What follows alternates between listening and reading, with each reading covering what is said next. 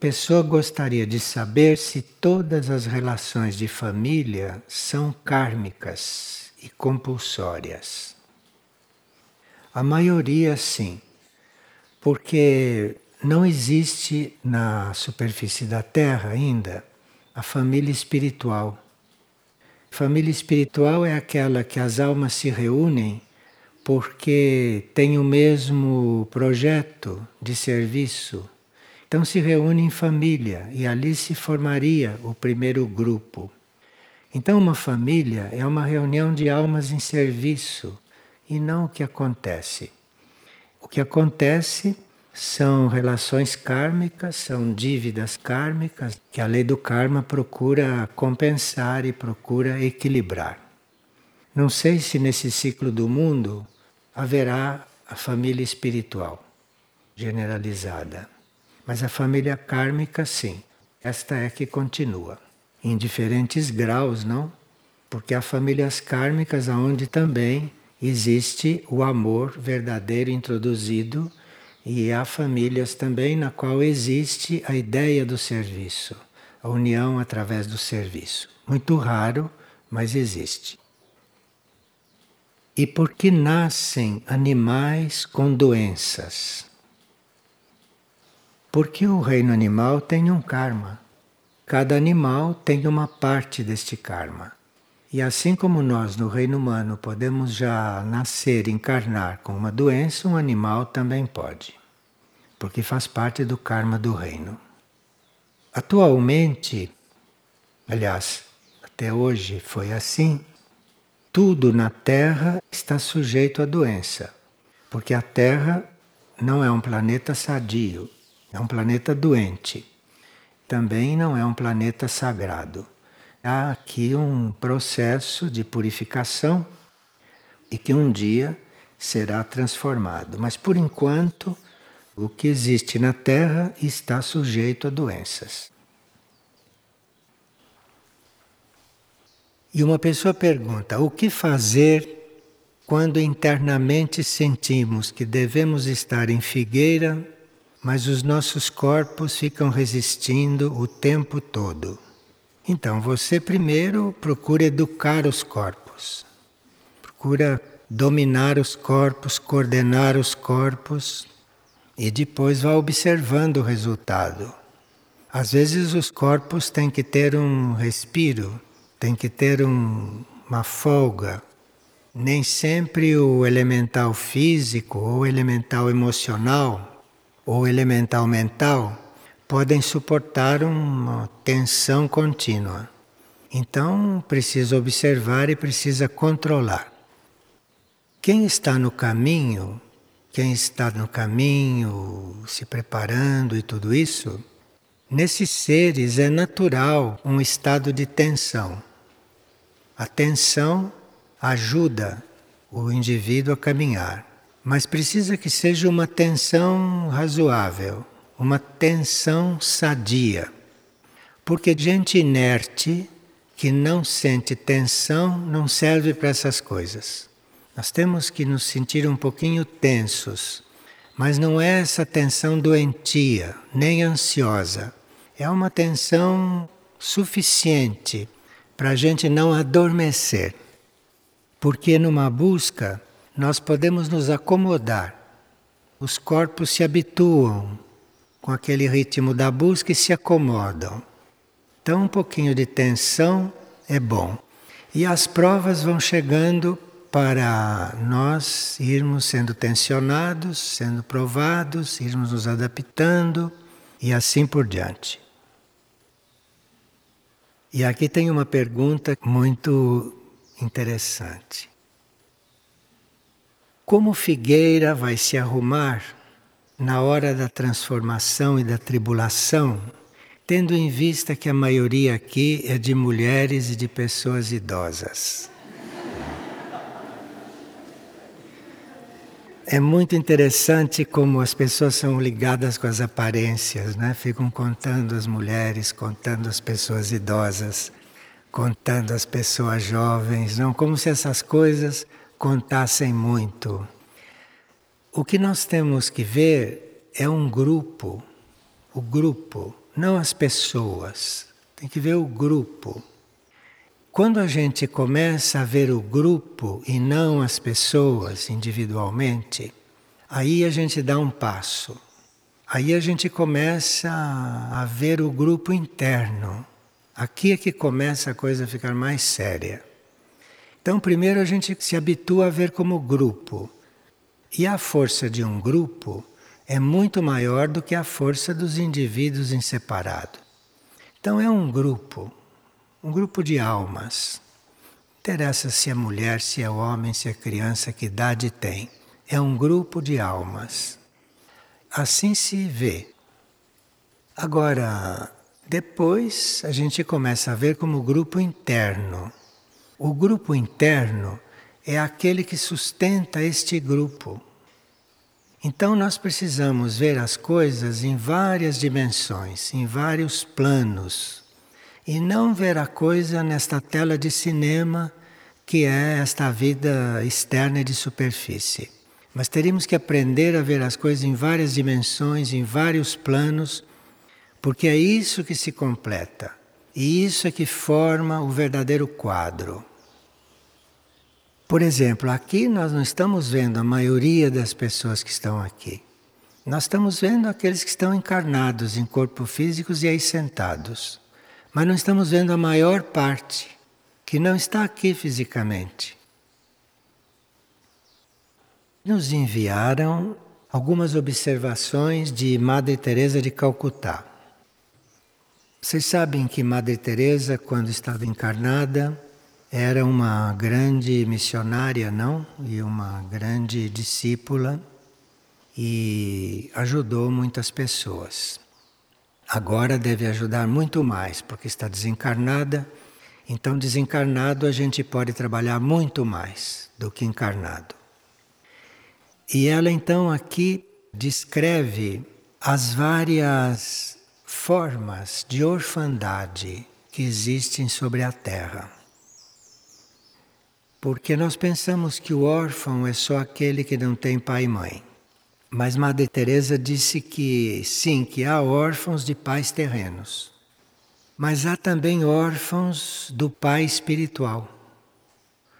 Porque muitos perderam por causa dos dramas pessoais a ligação com a unidade de Deus e se encontram fragmentados. Então, Madre Teresa quer dizer que por nós estarmos acostumados a viver os dramas, né, a viver essas coisas que todo mundo vive, essas novelas, que nós vamos nos desligando da nossa verdadeira paternidade. Vamos nos desligando da unidade de Deus, porque na unidade não existem estas coisas. Então que estas pessoas que vivem muitos dramas, que estas pessoas são fragmentadas. E ela chama essas pessoas de órfãos do pai espiritual. Depois ela diz que existem os órfãos do amor e da sabedoria. Depois ela diz que existem os órfãos da companhia de um instrutor dos anjos na hora da morte. Isto é, na hora que se vai desencarnar, Muitas vezes nós precisamos de alguma ajuda, precisamos de alguma assistência e há pessoas que nesses momentos ficam órfãs. E ela chama isso órfãs dos anjos na hora da morte. Porque nós não nos preparamos para esta hora realmente. Não nos lembramos que inevitavelmente vamos desencarnar. E esquecemos e não levamos isto a sério e não nos preparamos para este momento. E se nós vamos nos preparando para este momento, estamos sempre preparados para isto acontecer a qualquer momento, isso não tem nada a ver com idade. Desde que a gente se conhece por gente, já devia ir se preparando para desencarnar, porque aqui não é questão de idade. Então aqui nós vamos formando um ambiente também nos planos intermediários. E é aqui que começamos a entrar em contato com estes anjos ou estes tipos de anjos. E depois ela diz que existem os órfãos de cuidados quando estão enfermos. Porque há seres que estão enfermos e hum, parece que não tem muita ajuda. Ela chama isso de órfãos quando estão enfermos. Isto em parte é kármico e isto em parte somos nós também que atraímos estas situações que existem os órfãos de esperança na hora da tribulação. Na hora da tribulação, que nós todos devemos ter muita esperança. Ter esperança e ter fé não está ligado com o que vai acontecer. Então pode estar acontecendo uma grande tribulação, nós não sabemos como aquilo vai concluir, como aquilo vai se conduzir, mas isto não impede que a gente tenha esperança ou que a gente tenha fé. E qual é a diferença entre fé e esperança? Tem muitas pessoas que não fazem diferença, mas tem uma pequena diferença aí. Quem tem esperança é a personalidade, é o ego. O ego é que tem esperança. Ter esperança quer dizer poder receber ou não receber. Quer dizer, eu tenho esperança que vou receber. Isto é coisa de personalidade, é coisa de ego. Quando você está coligado com a alma, você não tem mais esperança de coisa alguma. Quando você está coligado com a alma, com a sua realidade, você tem é fé, não é esperança. Então, a esperança depende do que acontecer. Então, a esperança você pode perder. Porque se não aconteceu o que você esperava, você perde a esperança, acaba a esperança. Então, isto é coisa muito humana e que não serve para quem é já maduro nestas coisas. Então, esperança é uma coisa que você pode perder. A fé, não. O que você tem fé é naquela coisa que existe, é naquela essência, você tem fé na realidade. Seja como forem as coisas, a sua fé não se abala. Porque não é nas coisas que você tem fé, não é nas pessoas que você tem fé, não é nas circunstâncias que você tem fé. Você tem fé é numa essência, na vida, no único, em Deus, é na mônada. Você tem fé em algo real, que não acaba, que não termina, que não é efêmero. Isto é o que precisa encontrar. Todos têm isto dentro da alma. É que não encontram. É que ficam buscando a segurança fora de si. Então, como ficam buscando a segurança fora de si, ficam buscando a segurança em pessoas, em coisas, em bens materiais, ficam buscando segurança em coisas deste mundo. Então, buscando segurança fora, só pode ter esperança. Agora, se a sua segurança está dentro de você, não tem como não ter fé. E aquilo não acaba, aquilo não termina, mesmo que as coisas não sejam como estavam programadas. Então, ela chama de órfãos da esperança na hora da tribulação aqueles que não têm esperança ou que não têm fé. Depois ela diz que existem os órfãos do equilíbrio e da paz na hora do caos.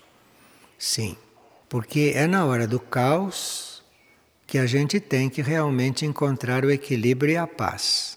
Porque na hora da calma, na hora em que está tudo equilibrado, o equilíbrio e a paz estão aí. Mas nós temos que encontrar é o equilíbrio e a paz é justamente nas horas do caos é justamente nos momentos do caos. E para isto tudo, nós precisamos ir nos preparando, precisamos ir nos alinhando, precisamos ir buscando todos esses pontos de equilíbrio, enquanto as coisas ainda estão assim mais ou menos normais. Porque começando as tribulações, já vão ter tantas coisas que fazer, tantas coisas que organizar, tanta gente para socorrer, não é? tantas coisas para limpar, para desinfetar, tanta oração para fazer, que é isto tudo já deve estar formado dentro de nós. É nesses momentos de preparação, é nesses momentos de atenção, de alerta, é que vamos nos preparando para tudo isso. Madre Teresa diz que se você tomar cuidado com todas essas coisas, não em função dos outros, em função do serviço, quem vai ser ajudado é realmente você. E ela diz que é muito importante prepararmos isto tudo, porque nós estamos em contato com crianças, estamos em contato com almas jovens. Crianças é uma palavra que a gente pode entender de muitas maneiras. Nós podemos estar diante de uma pessoa de 80 anos de idade que é uma criança. E podemos estar diante de um ser de 6, 7 anos de idade que não é criança, não, que é um ancião. Então, criança quer dizer uma alma jovem, ou uma alma que teve poucas encarnações, ou uma alma que ainda não amadureceu. Então, aquilo é uma criança. E nós teríamos que aprender a conviver com as crianças. Porque com as crianças é preciso ter compreensão, preciso ter paciência, não? Com as crianças, às vezes, é preciso se repetir muitas vezes a mesma coisa. Para as crianças é preciso dar exemplo, porque as crianças precisam de exemplo. Então, Segundo ela, nós passaremos a vida toda nos ocupando sempre de outros e fazendo tudo em nós em função de outros. Aqui é que está a chave de tudo. Chave de tudo está aqui. Porque você quer ser melhor para quê? Para você? Você deve ser melhor para os outros. Você deve ser melhor para o universo, não para você. Esta mentalidade pequena, isto é aquilo que se chama de mentalidade das galinhas humanas. As galinhas humanas é que fazem as coisas em função de si. São verdadeiras mentes de galinhas, sem ofender as galinhas, mas são realmente umas mentes muito curtinhas. E de vez em quando nós precisamos de fazer um pouco de ginástica. E no fim termina assim: Peço que orem e que aguardem os sinais. Isto é, orar é básico hoje, não? Porque da forma como as coisas evoluíram e da forma como as coisas estão, quem sabe ver, vê que só resta oração que não há mais nada o que fazer. Peço que orem, ela diz, e aguardem os sinais. Isto é, aguardem os sinais para você saber se conduzir. E aqui estão algumas observações a respeito do núcleo soim. Núcleo soim é uma parte de figueira que deve a uma certa altura se conectar estavelmente com a nave alfa e no núcleo SOIM deve haver uma atividade que seja um prolongamento da atividade desta nave. Então nós estamos neste momento muito coligados com este assunto, estamos aguardando sinais, instruções, referências para aperfeiçoarmos esta conexão. E estamos a cada dia recebendo algumas instruções, porque sabemos que aquilo é uma parte muito característica do plano evolutivo e sabemos desde o princípio que aquilo tem a ver diretamente com a atividade das naves. E aqui nos perguntam: o que é importante que a gente compreenda agora para estar bem afinado com isto que é o núcleo soim? Diz o seguinte: lá o não material é que será o real.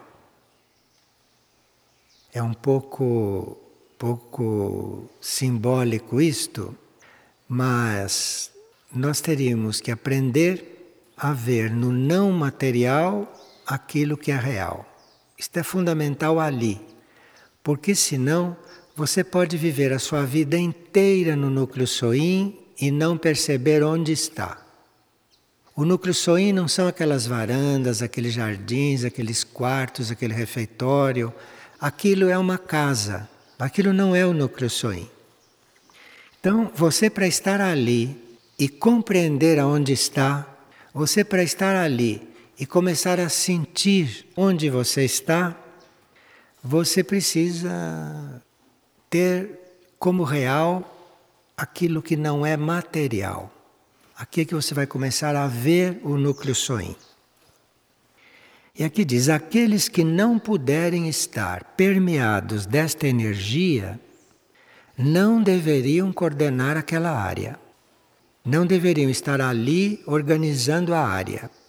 Porque senão estariam fazendo uma ordem, estariam fazendo uma limpeza, estariam provendo as coisas só materialmente. E aquilo não é uma casa só para isso. Aquilo é uma casa aqui no plano físico, aquilo é um lugar da superfície que deve se conectar de forma estável com uma nave. A nossa atitude ali dentro, principalmente para aqueles que coordenam, para aqueles que se encarregam daquilo, é muito importante que tenham isto na consciência. E diz então: aquele que não puderem estar permeados desta energia não deveriam ser os coordenadores da área. E a presença dos canais para que a informação comece a descer da nave alfa até o plano físico é muito urgente. É muito urgente que comece a haver esta comunicação. E aqui diz que é tão urgente quanto orar. Então, ali, uma atividade de oração deve ser muito intensa. As pessoas que se hospedam no núcleo soim, as pessoas que estão no núcleo soim de forma estável, deviam ter a oração como base da sua atividade. E ter a oração como base nem sempre quer dizer você parar tudo, não fazer mais nada e ficar rezando, não. Você deve estar rezando sempre, quando está trabalhando, quando está comendo, quando está tomando banho. Você deve estar orando sempre. Aquele é um lugar de oração permanente, porque ali é preciso fazer um clima rarefeito.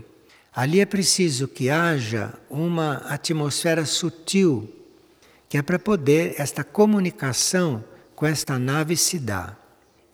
E nós estamos falando assim porque isso está predestinado. Está predestinado que daquele núcleo soim se tenha comunicação direta com esta nave. Isso não se faz com telefone, nem com fax, nem com e-mail, não se faz com isso esta comunicação. Esta comunicação se faz telepaticamente ou se faz de alma, se faz internamente. Então, esta comunicação, esta ligação deve ser a uma certa altura estável. E aqui diz: nunca houve no planeta outra oportunidade como esta, para que se torne possível a cura dos seres em massa e assim para que o maior número de pessoas receba em suas células a voltagem do novo código genético. Uma das mais profundas curas que se pode fazer ali é esta mudança do código genético, que é feita pelos jardineiros do espaço, que é feita pelos irmãos extraterrestres. Então ali é um lugar para isto e nunca houve no planeta uma oportunidade como esta. Ali, se houver uma consciência destas coisas, E se houver uma coligação estável com esta nave, o plano pode reunir grupos até de centenas de pessoas. E o código ser substituído em centenas de pessoas ao mesmo tempo. E isto é um grande serviço que se pode prestar à Terra. Existe um grupo que deve aparecer, deve surgir, existe um grupo de contato e que deve funcionar ali. Como este grupo de contato que deve funcionar ali ainda não foi formado, nós estamos avisados que estas coisas poderão começar a acontecer, apesar deste grupo não estar ali, ainda formado, porque tudo está preparado. E existem substitutos nos outros planos cuidando disso. Agora aqui diz: para todos os que estejam presentes em Soim, aqui vão alguns preceitos para nós ajudarmos na construção disto. Porque podemos dizer, mas o que, é que eu posso fazer para construir isto? O primeiro preceito é falar só o necessário. Dificílimo isto, não? Falar só o necessário. O uso correto da palavra. O silêncio interno e externo evitar o desperdício de energia. Se a energia for usada corretamente, como eletricidade, etc., então a eletricidade que não é física e toda a energia que não é física vai estar fluindo muito mais. Mas na medida em que nós desperdiçamos toda essa energia material que a gente usa aqui, inclusive essa eletricidade que corre pelos fios e tudo, enquanto nós desperdiçamos isto e desperdiçamos a palavra, desperdiçamos a energia da palavra, a energia do som humano, então tudo isto flui muito menos ali. E aqui se pede ainda que a gente se alimente só do necessário evitando excesso de farinhas e de temperos, evitando feijões, evitando merendas intermediárias. Merendas intermediárias é vocês fazem todas as refeições, de repente põem uma mesa com merenda. Isso no núcleo soim é uma aberração.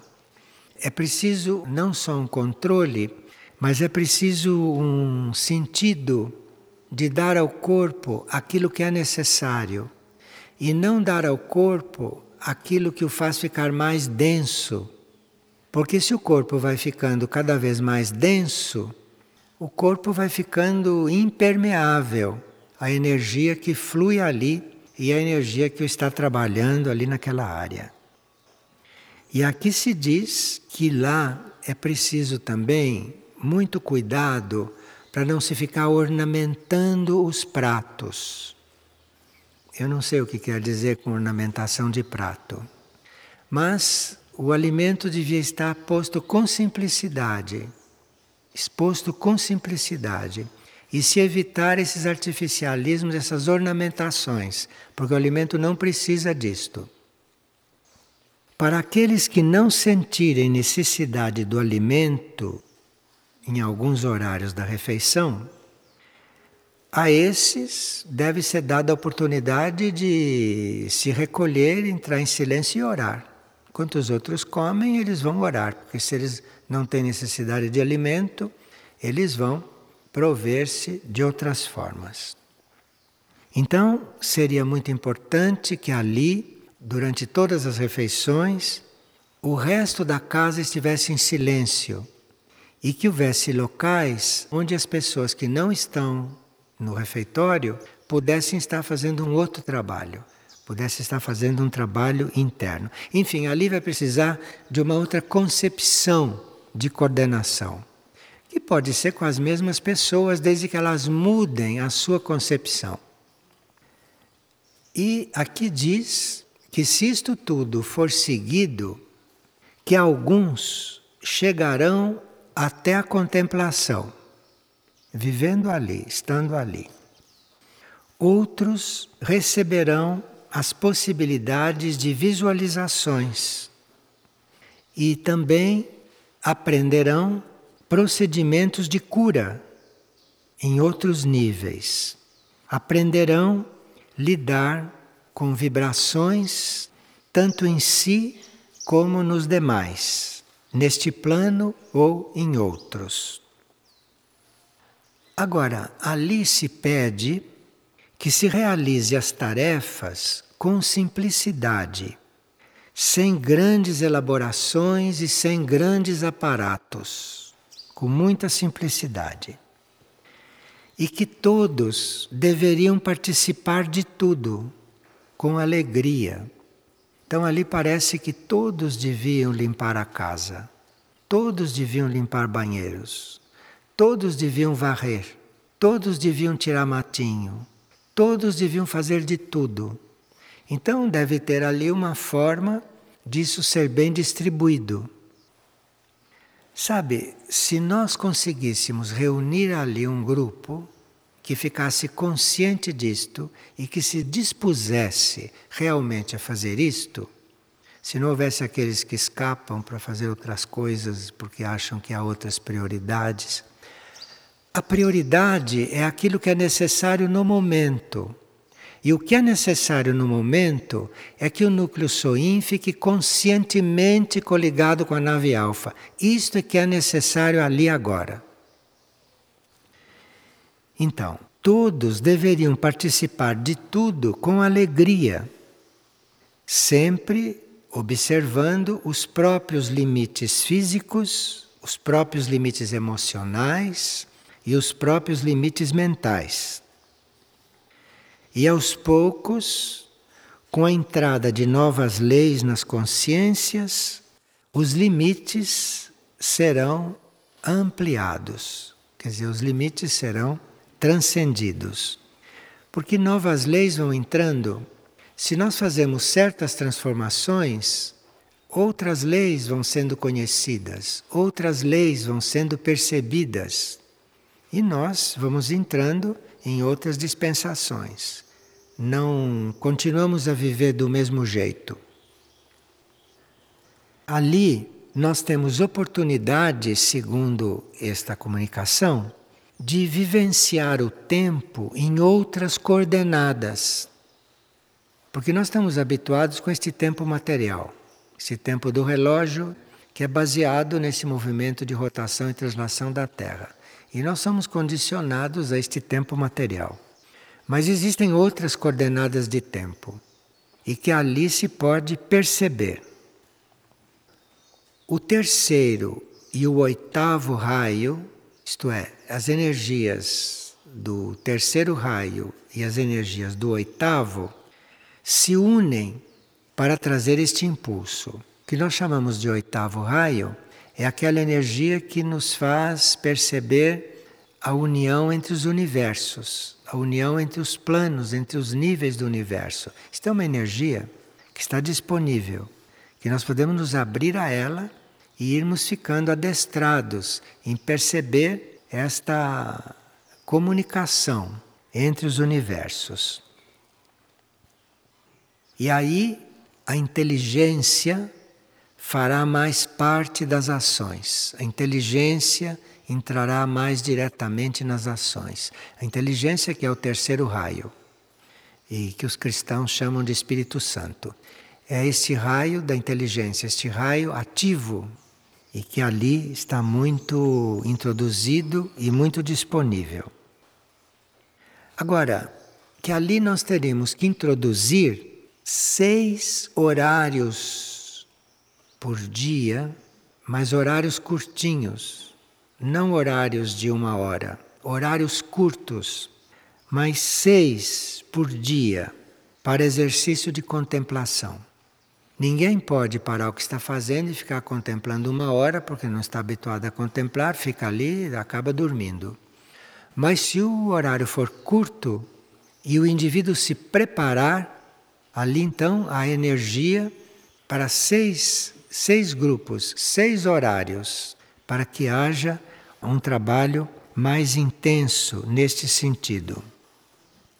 E que aí, nesses seis horários, que as pessoas ou seriam as mesmas se elas suportarem, ou se elas não tiverem outras tarefas, se tiverem outras tarefas, podem ser substituídas. O importante é que os seis horários estejam preenchidos e naqueles minutos estejam todos disponíveis para este trabalho. Agora, aqui se fala de uma preparação muito humana e que nós temos que ter presente que é para que tudo isso possa dar certo.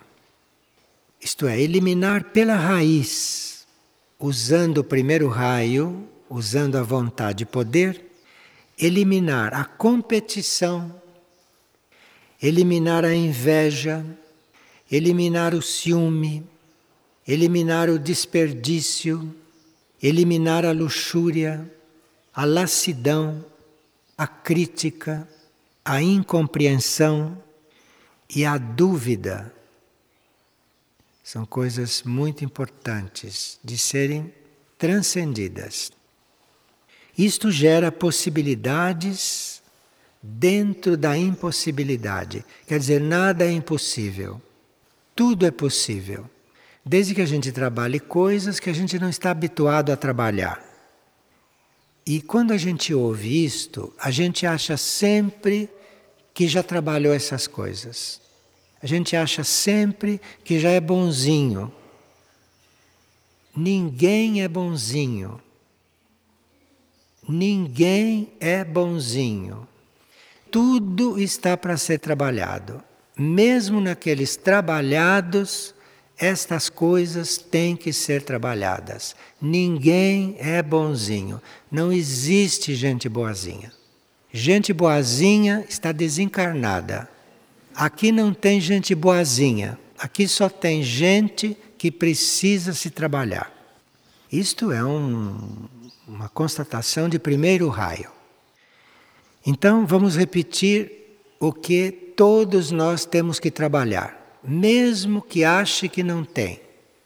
Competição, inveja, ciúme, desperdício, luxúria, lassidão, crítica, incompreensão, dúvida. A hierarquia Soin, dizem aqui, porque Soin é uma hierarquia, não? Soin é o responsável por essa nave alfa e Soin representa uma hierarquia de seres, de consciências. Então, a hierarquia Soin se responsabiliza pela remessa de informações e de cura ao maior número de pessoas, desde que elas estejam revestidas de neutralidade de impessoalidade. Neutralidade e impessoalidade. Então, não se está prometendo coisa alguma. Se está dando indicações daquilo que todos necessitam fazer e aquilo que seria o retorno depois disso ter sido trabalhado. Agora, Nesse ambiente vão se mostrar muitas ervas silvestres. Ervas silvestres que podem ser pesquisadas. E nessas pesquisas vai se encontrar, vai se descobrir muitas coisas que nós necessitamos e que nem imaginamos que essas ervas podem fornecer. E aqui citam duas ervas que lá existem e que teriam que ser amadas e estudadas: o macaé e o caruru. Parece que este caruru é algo precioso e vai ser precioso nos momentos que se aproximam. E o macaé e o caruru deviam ser introduzidos nas refeições durante 21 dias. Deveriam ser usados. Porque há certas coisas que não basta você ingerir uma vez só. E certas ervas você precisa usar e ingerir durante algum tempo para que elas possam fazer um efeito, para que elas possam circular, para que elas possam realmente agir dentro do seu corpo. E esse macaé e este caruru teriam que ser usados nas refeições durante 21 dias, com espaçamento de outros 21 dias.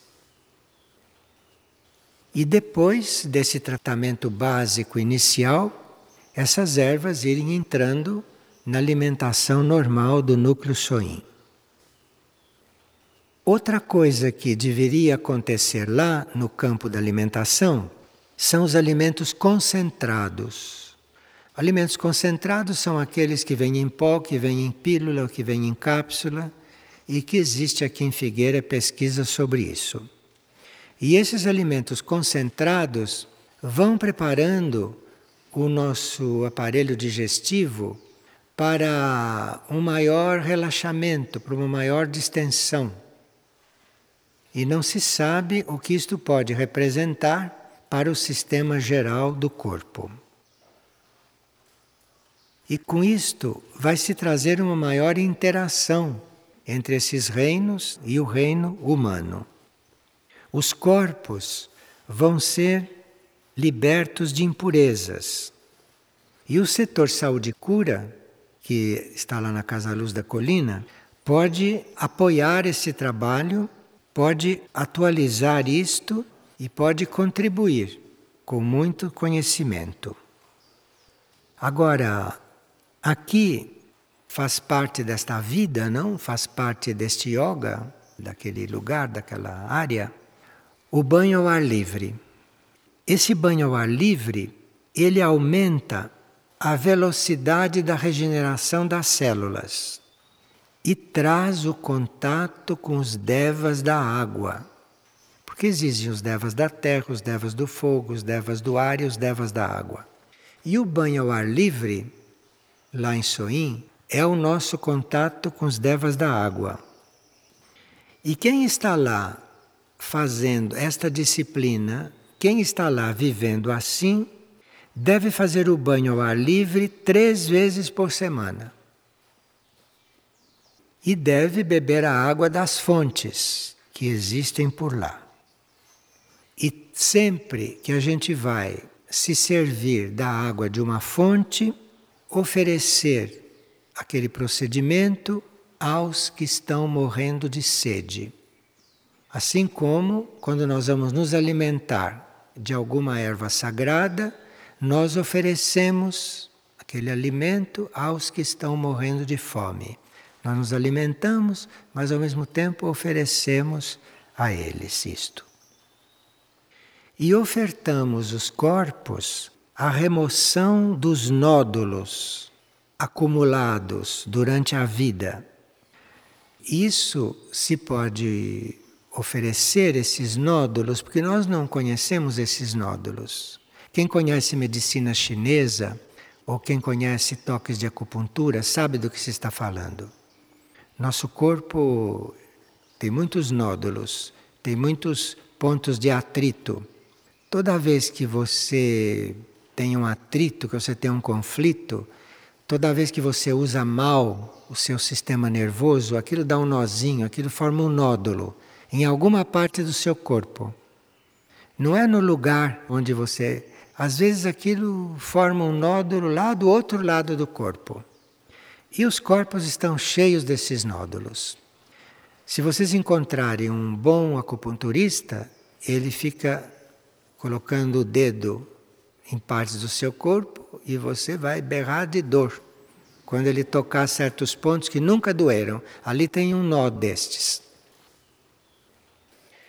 Esses nódulos poderão ser dissolvidos nós caminhando regularmente, quando vamos fazer esses banhos ao ar livre três vezes por semana, caminharmos na argila, porque lá tem um poço de argila onde a gente deve caminhar. E o caminhar nesta argila, o contato com esta argila, nós oferecemos este contato para dissolver esses nódulos em outras partes do corpo. Porque o trabalho magnético se expande, é com o pé que você está pisando argila, mas é, pelo trabalho magnético aquilo vai parar em outras partes do corpo, dissolvendo nódulos até que não são físicos. Agora, o trabalho básico para o dia inteiro, não, porque isso tudo tem os seus horários. Mas o trabalho básico para o dia inteiro, para a vida inteira ali, é nós estarmos nos consagrando à vida única. É nós estarmos oferecendo a nossa vida para a vida única. Estamos oferecendo a nossa vida para o único, para o plano evolutivo e irradiando gratidão. Porque se nós começamos a ser gratos a ponto de irradiar gratidão, nós começamos a limpar e a regenerar os ambientes através da nossa irradiação de gratidão. Principalmente as plantas. As plantas sentem muito este tipo de radiação. Então nós vamos prestando um grande serviço aos reinos.